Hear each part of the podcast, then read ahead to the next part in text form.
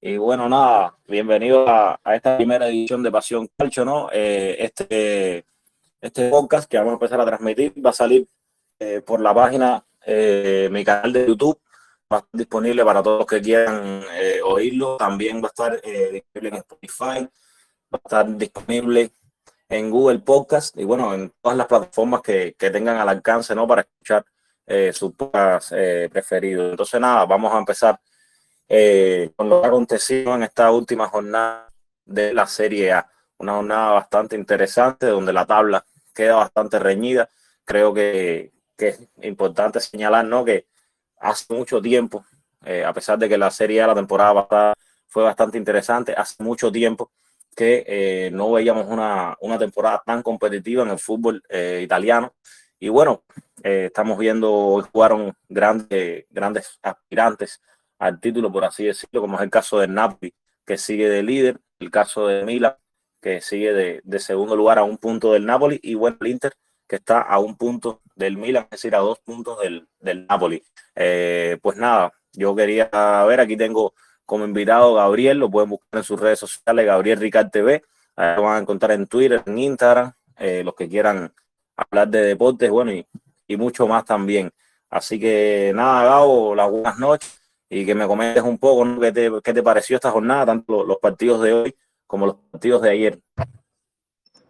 Bueno, a ver, las buenas noches y por supuesto las gracias eh, a ti que formas parte del proyecto desde La Peña y que ahora estás lanzando esta nueva iniciativa de Pasión Cacho que me parece fenomenal, sobre todo para los tantos seguidores que hay en nuestro país del, del fútbol italiano, que, que, realmente en los últimos años la liga se ha quedado un poco rezagada pero creo que están como tratando de agarrar un segundo aire, ese segundo aire que, que, tanto se merece. Mira, yo quisiera empezar, más que todo, si tú me lo permites, por supuesto, que eres el anfitrión, me gustaría empezar hablando un poquito, ya tú introdujiste el tema de, de la liga, de los equipos, eh, pero me gustaría empezar hablando sobre todas las cosas de este segundo aire que yo te mencionaba dentro del, del fútbol italiano, dentro de la Serie A, y esta eh, hornada de equipos que están tratando de, levantar a la misma vez que la Juve increíblemente después de un imperio de tantos escudetos consecutivos están bajando.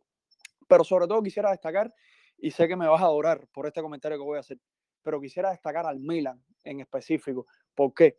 Porque Milan es un equipo grande, como todos sabemos, pero que ya evidentemente no solo es que mostró una mejoría el año pasado, sino que viene consolidándose. Está en segundo lugar, manteniendo su segunda posición de la temporada pasada, pero aspirando a la primera posición. Y si analizamos la liga de la temporada pasada, el Milan estuvo toda la primera mitad de primera, en primera posición, ganando el Scudetto. Y después se desinfló. Quizás pudiéramos estar viendo un Milan que aprendió esa lección, que incluso reforzó algunos, eh, algunos sectores de juego, pese a que perdieron su, su, portero estrella. No tienen un más portero, tienen un excelente portero ahora, pero bueno, es un Milan que yo creo más consolidado, eh, que sobre todas las cosas lo veo muy maduro y me parece hoy, para mí, es el favorito de verse la liga, a no ser que el Napoli le dé por escaparse. Habrá que ver el Inter. El Inter también es el equipo, eh, quizás en las tres últimas temporadas, cuatro últimas temporadas, que ha estado coqueteando hasta que logró el Scudetto la, la temporada pasada. Y bueno, ya decía, la Juve, que me llama la atención eh, después de tantos años, el bajón que han dado, incluso al inicio llegaron a estar pegados a los puestos de descenso. Eh, si no me equivoco, creo que llegaron a estar en puestos de descenso, pero lo cierto es que están en una sexta posición ahí un poco rara para, para esa, eh, una quinta posición, creo, una sexta, no recuerdo bien exactamente ahora, eh, un poco rara para, para, la Serie A, y sobre todo ahí muy pegaditos con la Roma, una Roma que yo creo que es quizás el, el equipo que viene en, en, segunda avanzada, pero que me parece también interesante lo que está haciendo José Mourinho, y creo que pueden lograr cosas interesantes, sobre todo a la altura de lo que ellos se pueden plantear. En este momento, para mí, la Roma, Europa League, ver qué pueden hacer en la Europa League. Ya la temporada pasada tuvieron una gran competición en este torneo. Y entonces, con un gran técnico que tiene. Como bien tú decías, eh, esto, de, posiciones eh, ha sido un poco atípico en las últimas temporadas ver a la Roma, ver a la Juve, perdón, eh, posiciones tan abajo. En este caso, bueno, está en el séptimo lugar, ha quedado séptimo con 24 puntos, igual que la Fiorentina y igual que Boloña, que hoy también ganó. Hoy en Boloña venció a la Roma 0 y bueno, queda a 24 puntos. Lo curioso es que, bueno, de paso, voy eh, haciendo un, un, repaso en la tabla de posiciones, ¿no? Tenemos al Napoli de primero con 36 puntos, en Milan le sigue con 35, luego el Inter con 34. Esos son los tres primeros eh, no, puestos donde... algo interesante que, se que tú me preguntabas de los partidos. Eh, una de las cosas interesantes es el resbalón que da el Napoli frente al Sassuolo, o sea que es un equipo de media tabla para Sí, eh, el mismo resbalón que da el Milan. Es decir, el Napoli todavía, todavía, todavía empata. Milan eh, cae sobre, sobre el Napoli, un, un que realmente es delantero bien decidido en estos dos últimos partidos, ¿no? Eh, te digo, el, Sassuolo, yo hoy comentaba con los muchachos de, de Napolitanos de Cuba, la peña del Napoli en Cuba, que la pueden buscar también en Twitter, eh, que, que, cuidado con Escamaca y Berardi. Bueno, en efecto, los dos eh, lograron desestabilizar el equilibrio que, que, viene presentando el Napoli en, en esta temporada. ¿no? Importante eh, ver ya el cuarto lugar, un poco más rezagado, pero aún todavía está en la pelea, que es el Atalanta, que viene con 31 puntos. Ya el, luego la Roma con 25 en quinto lugar y ya en 24 puntos está el sexto, el séptimo, el octavo, los que te mencionaba, Fiore, Juventus y Boloña ya la Lazio más rezagada, una de las Verona que está siendo muy difícil, igual que el Empoli, que es un, recién ascendido, pero ya estos van a disputar más, eh, digamos, la posibilidad de entrar a la Conference League, o bueno, simplemente vienen eh, eh, siendo más candidatos más sólidos, ¿no? A permanecer en la primera división, no como el Spezia, que todavía está un poco complejo, el Genoa, está bien, bien pegadito al Cagliari y el Salernitana, que están en puesto de descenso, de, vaya, como manera curiosa, ¿no? De lo reñida que está la Serie A, podemos ver que como mismo los tres primeros puestos se llevan un punto de diferencia, los tres últimos puestos, de hecho los cuatro últimos puestos de la tabla, de 17 al 20, eh, también se llevan un solo punto, es decir, que puede ganar cualquiera, puede de cualquiera, es decir, está haciendo una liga extremadamente interesante. Yo creo que, que eso es un punto muy, muy a favor de ese nivel que va perdiendo la Juventus. Eh, no sé si, si, has visto algo del caso Plusvalía o el caso Prisma, que se está investigando cerca de 300 millones de euros en tema plusvalía, negocios eh, turbios, por así llamarlos, ¿no? De la en tu caso de, del fichaje de Alto y Piangin, eh, se iba a interrogar esta semana posiblemente al, al entrenador de la 23 a, los directores deportivos de la Juventus, por el tema de mismos jugadores jóvenes que están siendo eh, traspasados, ¿no? Con, con en cuanto a, a, la transparencia, ¿no? De, de, la, de las transacciones de la Juventus, ¿no? Entonces, eh, creo que esto afecta eh, también el banquillo, la dinámica del banquillo. Dicen que, que han hablado con Alegri, con los jugadores para intentar calmar, pero menos que ver un club eh, que está inmiscuido ¿no? en problemas legales por, por temas económicos, siempre va a ser algo que, que en su contra sin contarnos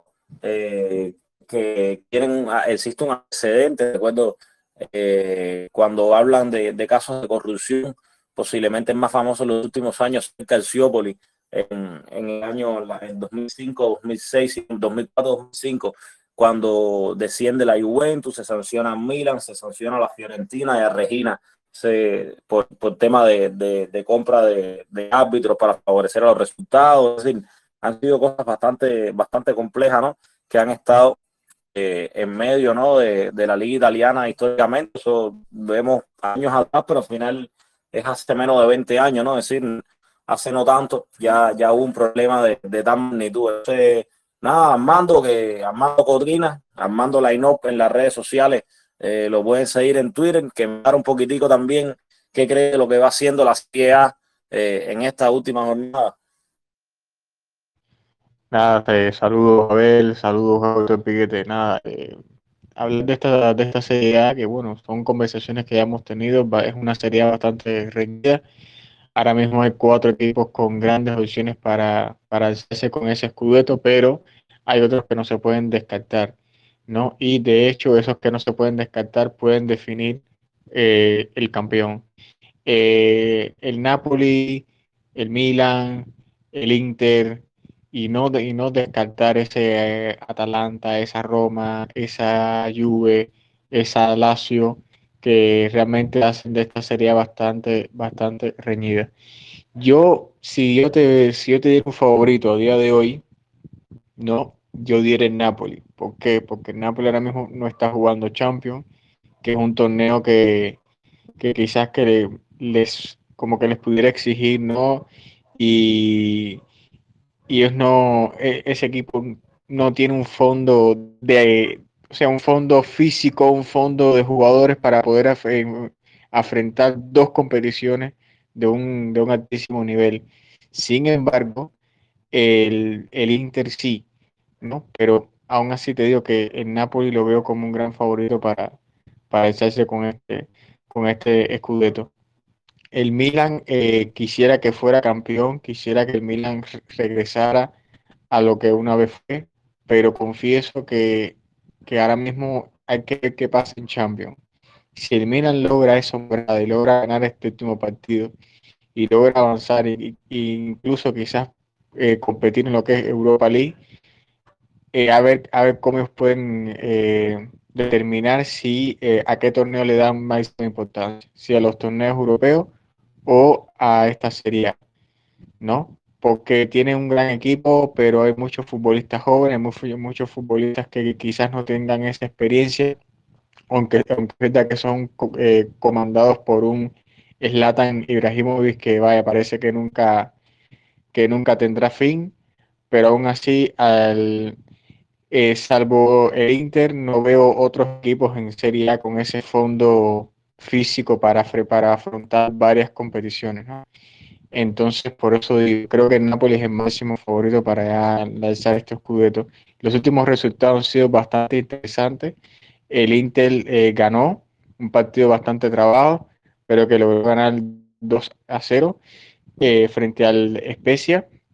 El Milan ganó al final 3-0 frente a un, un Genoa que creo que está en una situación bastante complicada. Es un equipo que creo que ahora mismo solamente tiene 15 puntos.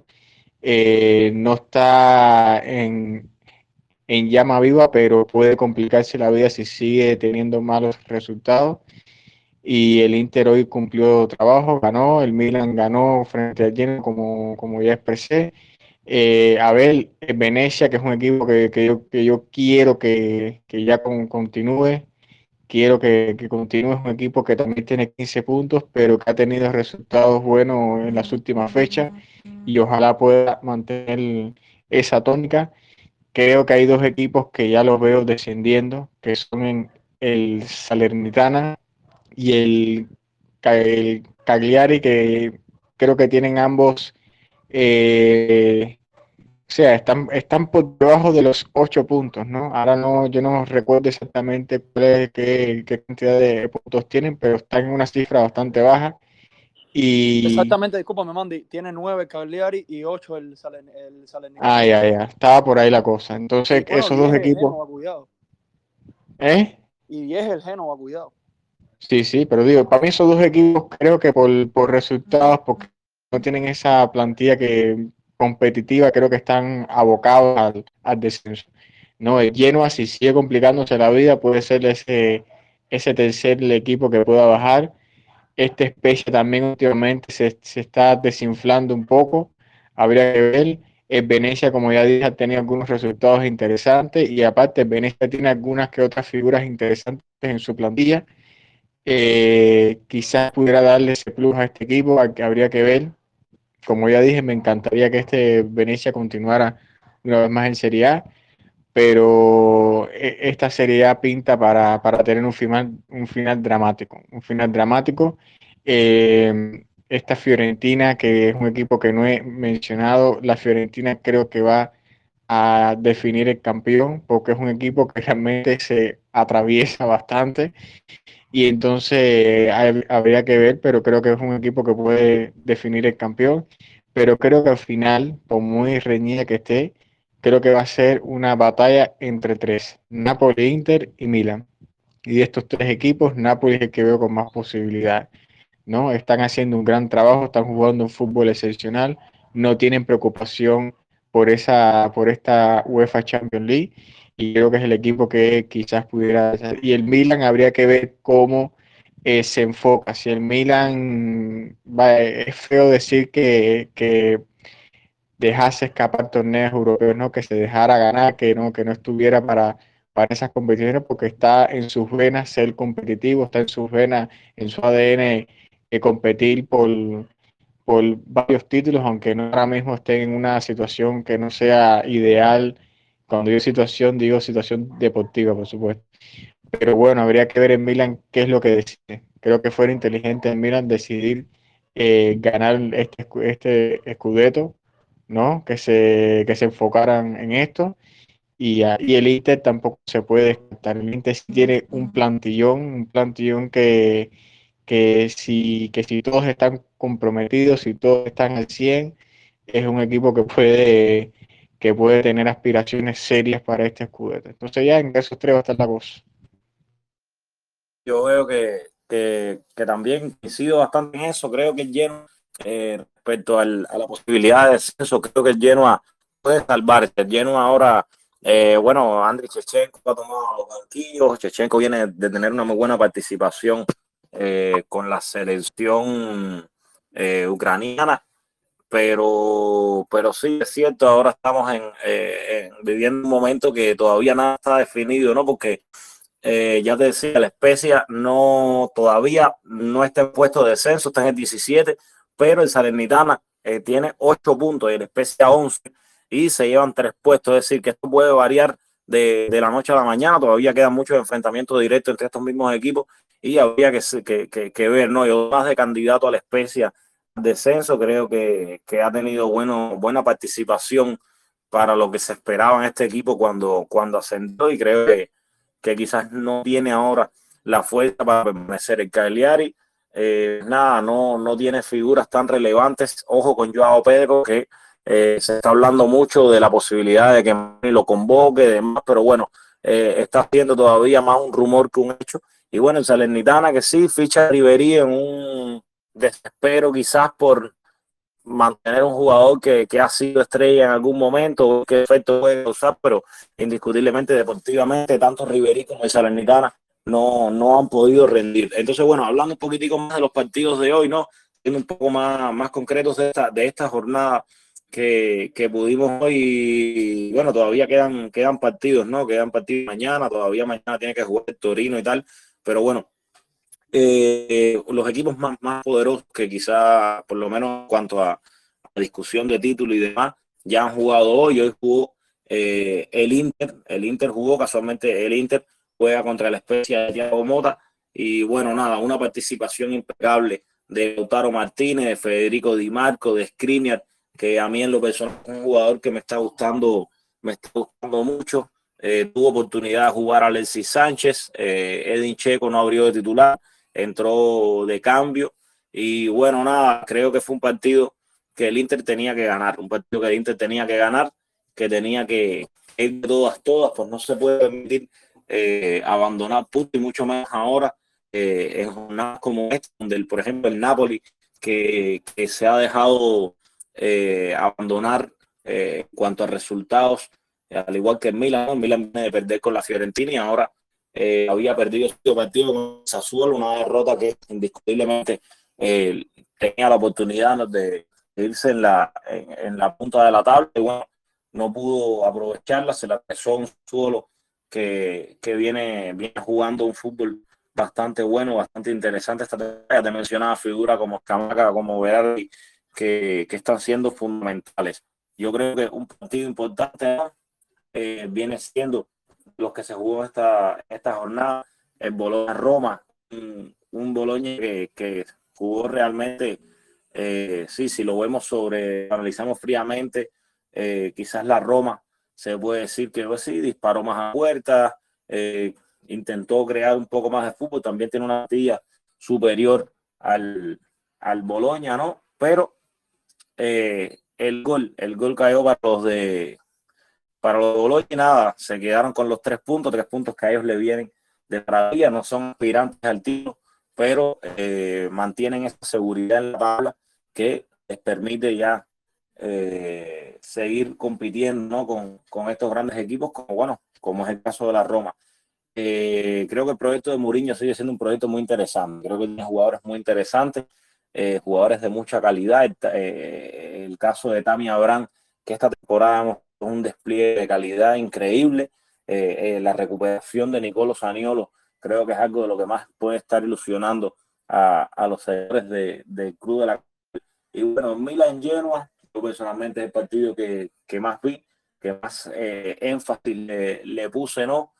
Más que nada ver este Genoa nuevo Chichenko, ver la titularidad de Junior Mesías, que viene de anotar en Champions, el gol que, que le da los tres puntos a Milan ante el Atlético de Madrid, Wanda Metropolitano, un muchacho que la historia creo que se ha divulgado bastante, no es un, no es un jugador tan joven, un jugador que viene de Crone, jugar en las divisiones inferiores del fútbol italiano, brasileño, que llega como un inmigrante más, ¿no? A buscar trabajo, trabaja de repartidor, demás, y logra ahora situarse en un club como el Milan, logra decidir un partido de Champions de una manera tan, tan magistral y hoy se lanza un doblete, vuelve a anotar de cabeza, estamos hablando de un jugador con una, una estatura pobre, hoy vuelve a anotar de cabeza y anota un doblete.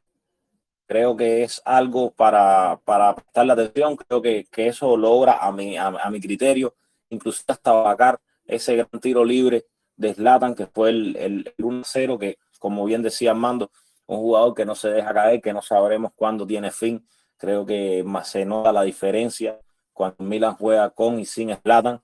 Eh, estuvo el, el, percance de la salida de Simon Kjaer como lesionado en, la rodilla. Todavía eh, en este momento no, no, he visto los reportes médicos que hayan dicho, pero bueno, eh, al parecer se va a perder eh, unos cuantos partidos. Creo que es algo sensible con vistas eh, a las Champions. Entonces quería que me hablaran un poco, tú Gabriel, que, que, que de cierta manera te sientes identificado un poco con, con, un club como la Juventus. Es verdad que hoy vence ¿no? Eh, a, a, un Salernitana que ya mencionábamos, una situación deportiva bastante pobre, candidato a, a ascender. Salernitana que tuvo un 26% de posesión del balón, es decir, nos podemos dar cuenta eh, hasta qué punto logran controlar, o bueno, no logran controlar eh, un partido. Fueron goles de Pablo Dybala, de Morata, eh, quiero que, que, me hables un poco, ¿no? ¿Qué, qué impresiones te da esta Juventus que aparte de esta victoria hoy sigue sin convencer en situaciones más complejas, en situaciones eh, donde no debe estar dejando puntos? Sí, bueno, eh, primeramente de lo que hablabas de Milan, eh, yo creo que resumiste muy bien, por supuesto, es un equipo que tú sigues de, de primera línea. Eh, yo creo que eso que tú decías de Zlatan es real eh, que es una pérdida sensible. Lo que pasa es que el Milan se tiene que ir acostumbrando, ya se ha ido acostumbrando a no tener el Latan todo el tiempo. Y yo creo que lo más importante que necesita el Milan es que el Latan cuando juegue le marquen los primeros minutos como hizo hoy. O sea, como que marcó en el minuto 10. Y también interesante eh, lo que decías de Junior Mencía, que es un hombre de 30 años. O sea, el Milan está en una situación ahora mismo en la que evidentemente está apostando por las, eh, por las figuras veteranas, salvo quizás jugadores muy jóvenes, como que sí, que no es tan joven, pero tampoco es un jugador veterano, tiene 24 años, como el propio Teo Hernández, que está entre los primeros asistidores de la liga. Increíble que un defensor esté en, esas posiciones y hoy por hoy, si no el mejor, es de los mejores laterales izquierdos que hay en el mundo. Pero con respecto a lo que me decías de la, de la Juventus, eh, mira, sí, tú te pones a revisar las estadísticas y a nivel eh, de posesión, a nivel de, de, todas las estadísticas, la Juventus mayorió. La Juventus tuvo un 74% de posesión sobre un 26% eh, del, o sea, del, del, oponente, en este caso el, el, Salernitana, que ya tú lo decías. La Juventus tuvo siete eh, remates alados por cero, es decir, vimos un equipo en el terreno de juego que fue evidentemente la Juventus. Y eso me parece bien cuando se trata de un equipo grande que está en horas bajas, que necesita, a costa de los equipos más pequeños, levantar, que necesita imponer eh, ese, esa, esa jerarquía que tiene realmente. Ahora, la situación yo creo que también, no, no recuerdo si eras tú o era Armando, que hace un rato lo, lo, mencionaba, yo creo que la situación de la Juventus va más allá de lo que puedan hacer en el terreno de juego, porque jugadores tienen. Quizás no para, para esa supremacía que tenían hace unos años eh, de ganar todos los escudetos, pero jugadores interesantes tiene. Ahora, lo que sucede es que la crisis es institucional. La crisis de la Juventus eh, viene, eras tú que lo reseñabas, eh, desde inicios de siglo, cuando ellos lo descendieron por sanción, cuando la Juventus, aquella después del Mundial, tuvo que ir a segunda división, incluso jugadores como Buffon, que bajaron con la, con la propia Juventus, eh, 13S fue del equipo, por toda esa situación, que no solo la Juventus es quizás la más escandalosa, pero el resto de los equipos de Italia también han pasado, han pasado por eso. Este año ellos recuperan un técnico, excelente técnico, que lo llevó a tener buenos resultados en los últimos años, pero después de una debacle que hay que entender también, eh, de un error garrafal de tacto y de todo, de poner un hombre eh, como Andrea Pirlo, que fue una gloria del deporte, que lo es, pero que todavía no estaba preparado y que quizás, lo quizás no estoy seguro 100% que lo aceleraron demasiado y tal vez nunca podremos disfrutar de un Pirlo, ojalá que sí, pero de un Pirlo como excelente técnico por este masazo que se llevó desde el inicio. Claro, todo el mundo no le puede salir lo que le salió con Zidane eh, al Real Madrid. Ellos intentaron hacerlo y no les funcionó de primera, de primera y pata y creo que eso les pasó factura y también evidentemente se siente en la ausencia de Cristiano Ronaldo. Em, yo creo que incluso los propios eh, aficionados directos, los propios hinchas de la Juventus, en todo momento sí valoraron la figura de Cristiano, pero nunca entendieron la necesidad de un hombre empujando dentro de ese equipo. Creo que en Manchester United hoy por hoy lo está entendiendo. Y creo que equipos como el Madrid, como el United y ahora la Juventus, con la ausencia de CR7, se dan cuenta de lo que es tener, como, como el Milan se da cuenta con Slatan, que no es solamente la calidad en el terreno, sino es también un hombre que sea capaz de alar un equipo, un hombre que sea capaz de imponer fútbol, de, cuando todo el mundo está mal, seguir intentando, intentando, y a lo mejor tuvo 10 disparos a puerta y un solo gol, pero ese gol te valió la victoria. Y entonces fue el gol en el minuto 90 cuando nadie lo estaba haciendo y él que lo estaba intentando y no se cansaba de hacerlo. Yo creo que pasa por ahí. La Juventus está en una crisis ahora eh, donde yo creo que a lo que más pueden aspirar ellos es a intentar nuevamente, agónicamente, como la temporada pasada, a colarse en Champions.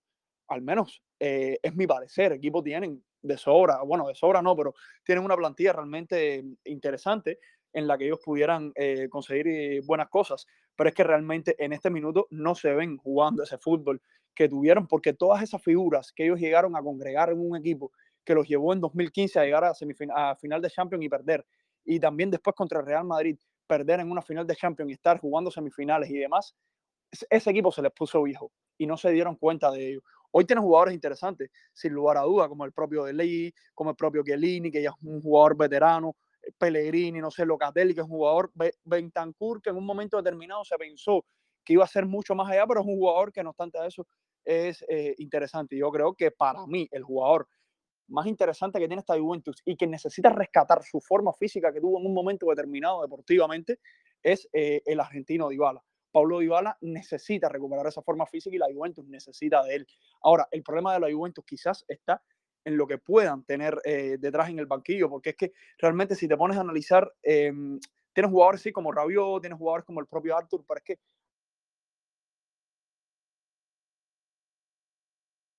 eh, de la Juventus y realmente no dio la talla.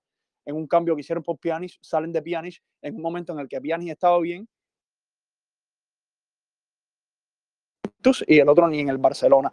Entonces yo creo que va por ahí, que la Juventus la situación que tiene es esa, que necesita en este, en este minuto seguir acumulando puntos, no dejar puntos en el camino y hacer lo que hizo hoy, marcar golpes de jerarquía ante equipos que sean inferiores y tratar de lucharle los puntos a equipos como el Inter, como el Milan, como el Napoli, equipos que estén encima en la tabla para tratar de escalar lo más posible porque sería muy doloroso para un aficionado de la Juventus ni siquiera estar, por ejemplo, en Europa League como están ahora, que están fuera, que están en la séptima posición. Era eso, creo que es mi, mi criterio, no sé qué, qué piensas respecto.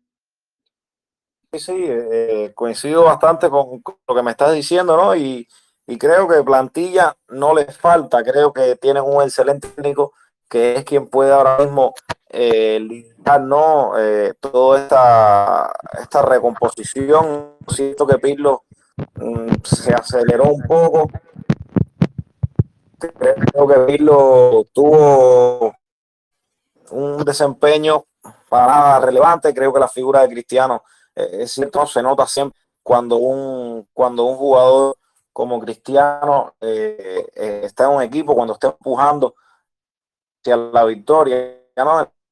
Ya, que hablamos de jugadores que empujan, no quería, antes de mencionarle un, un jugador Armando, que sé que lo tiene que haber seguido, ¿no? Dar una pequeña pincelada, ¿no?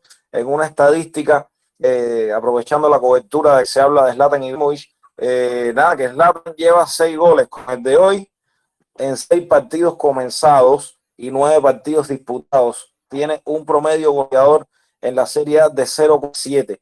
Es decir, creo que para un jugador de más de 40 años, un jugador tan veterano, creo que, que unos números así es algo increíble. Tiene además una asistencia, eh, unos promedios que, que, realmente llaman muchísimo la atención. Creo que es algo bastante, bastante significativo. Entonces, hablando un poco ya sobre la liga, hablando un poco más eh, a nivel general, y aquí es donde quiero que, que, que Armando me, me, comente un poco, ¿no? Tenemos el caso eh, que yo mencionaba de Escamaca, que bueno, es un, un jugador que realmente eh, está llamando la atención, un jugador que eh, tiene, digamos, cinco goles ya, si no me equivoco, pero eh, nada, hay otros goleadores jóvenes que valdría la pena eh, hablar ya para ir cerrando eh, este podcast, ¿no? Este, este capítulo de esta, sobre esta jornada 15 y poco más que hemos hablado, ¿no? Así a, a nivel general. Y importante que los tres delanteros o los tres goleadores de la serie de esta temporada hasta el están en equipos que no están disputando directamente el escudeto. Hablo del caso de Duran y el serbio de la Fiorentina. Hablo del caso de Chiro Inmóvil, ya conocido de una larga trayectoria, que está jugando en una Lazio que para nada está haciendo lo que quizás muchos pensaron que podría hacer. Y Giovanni Simeone, el hijo de Cholo Simeone, gran entrenador eh, del Atlético de Madrid.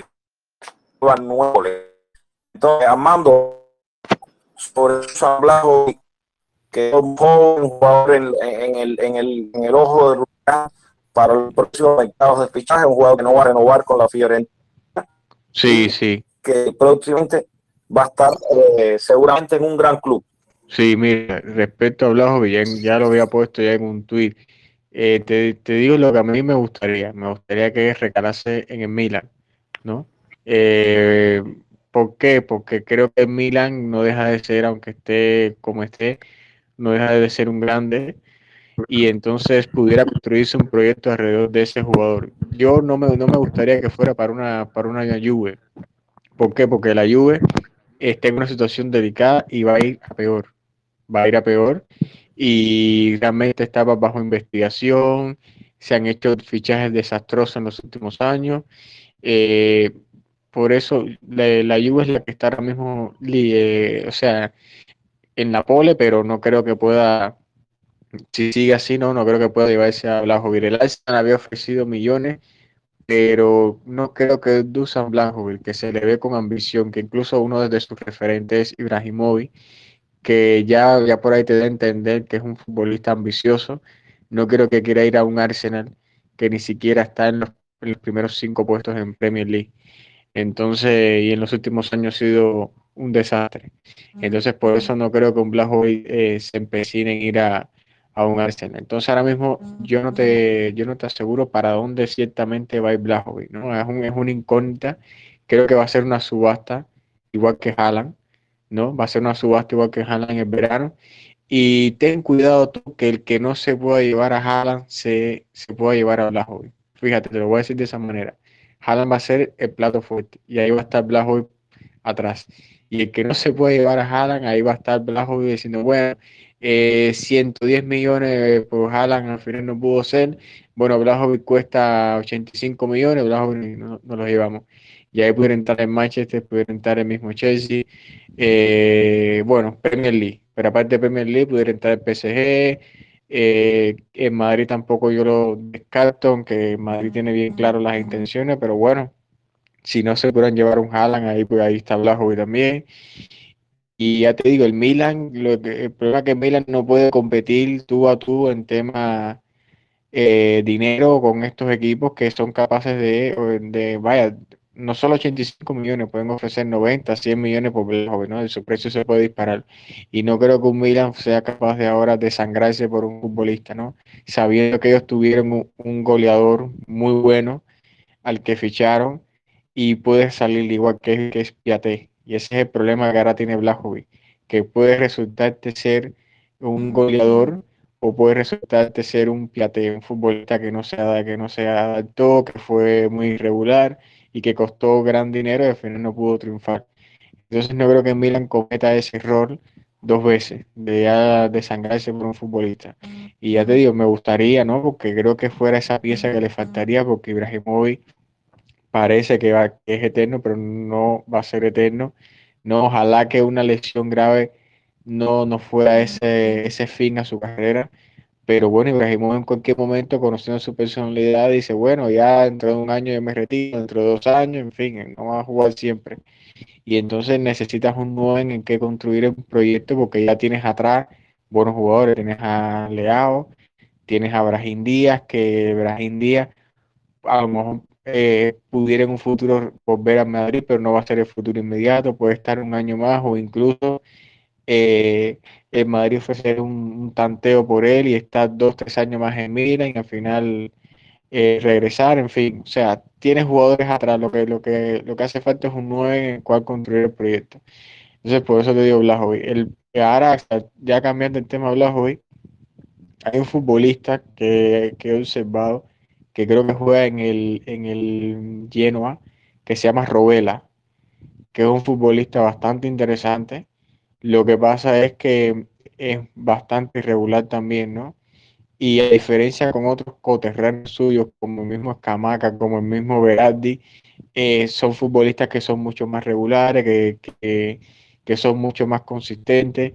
Y Robel a veces no, ¿qué pasa? Que está en un, un club que, que está en horas bajas, que ahí prácticamente no está sobresaliendo nadie pero bueno, él, es como esa luz, ¿no? En todo ese desastre. Ahora vemos el Yema, Robela está destacando bastante.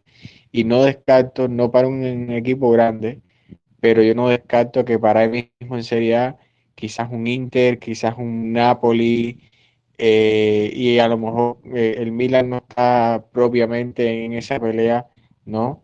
Por Robela, pero quizás pudieron incorporarse si, si el jugador mejora sus prestaciones y con su ayuda Genoa pudiera mm, eh, mantenerse en Serie ¿no? Hay, habría que ver eso. Y entonces, eh, lo que es el tema Milan. El tema Milan creo que va a tener ahorita un mercado bastante interesante. Invierno no creo que hagan eh, algún, alguna incorporación más allá que, que, ellos quieren ya cerrar el tema Romagnoli, lo quieren cerrar, lo quieren ya renovar y se está hablando en los últimos días de que sí, que había una ligera esperanza de que, que sí pudieran convencerlo para que se quedara. Creo que ahora este, este mes, lo que es enero, pasa por convencer a futbolistas que terminan el contrato de quedarse.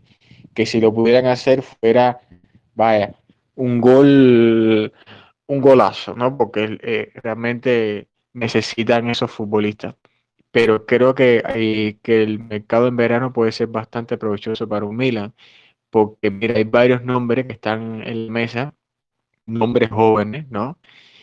O sea, de futbolistas jóvenes, bastante interesantes.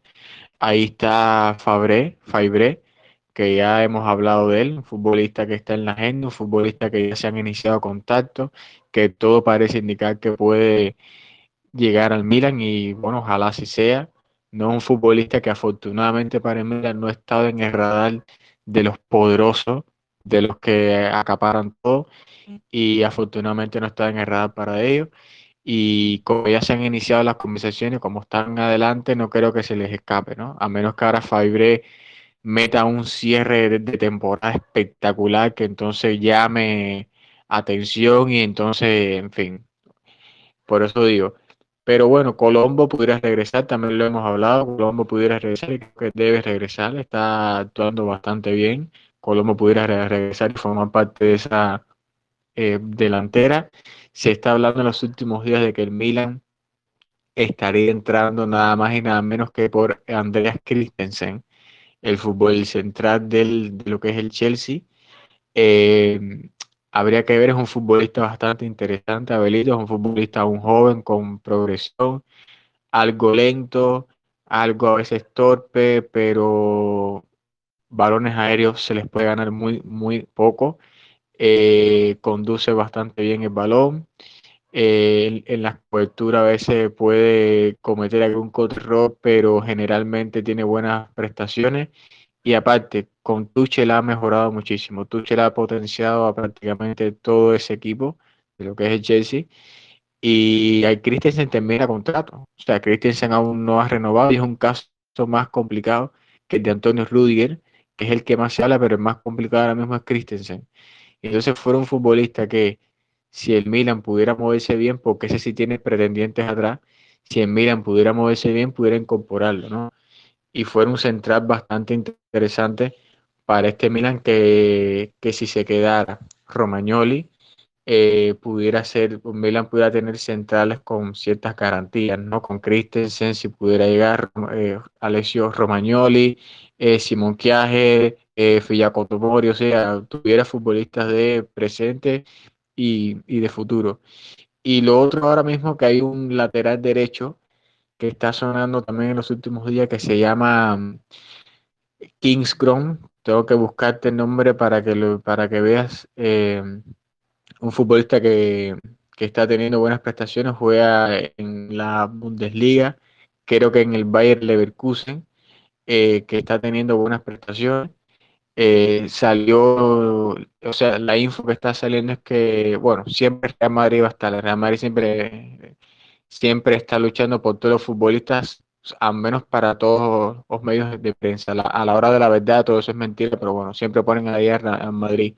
Pero bueno, los clubes supuestamente interesados por él estaba el Dortmund, estaba el, el Arsenal, estaba el Lyon, que parece ser que es una información verídica porque generalmente estos clubes se, se pueden caracterizar porque se fijan en futbolistas jóvenes con proyección. Así que parece ser que esta última información parece sí que es más cierta. No, pero cuando tú pones a un Dortmund, a un Arsenal, a un Lyon en esa ecuación, te das cuenta que son clubes que generalmente están buscando cosas similares en, en el mercado. Así que es un lateral derecho que ahora sonaba para el Milan también, se ha sonado para el Milan también, de cara a una posible incorporación, de cara a ser un teórico suplente de eh, eh, Calabria, y habría que ver eso.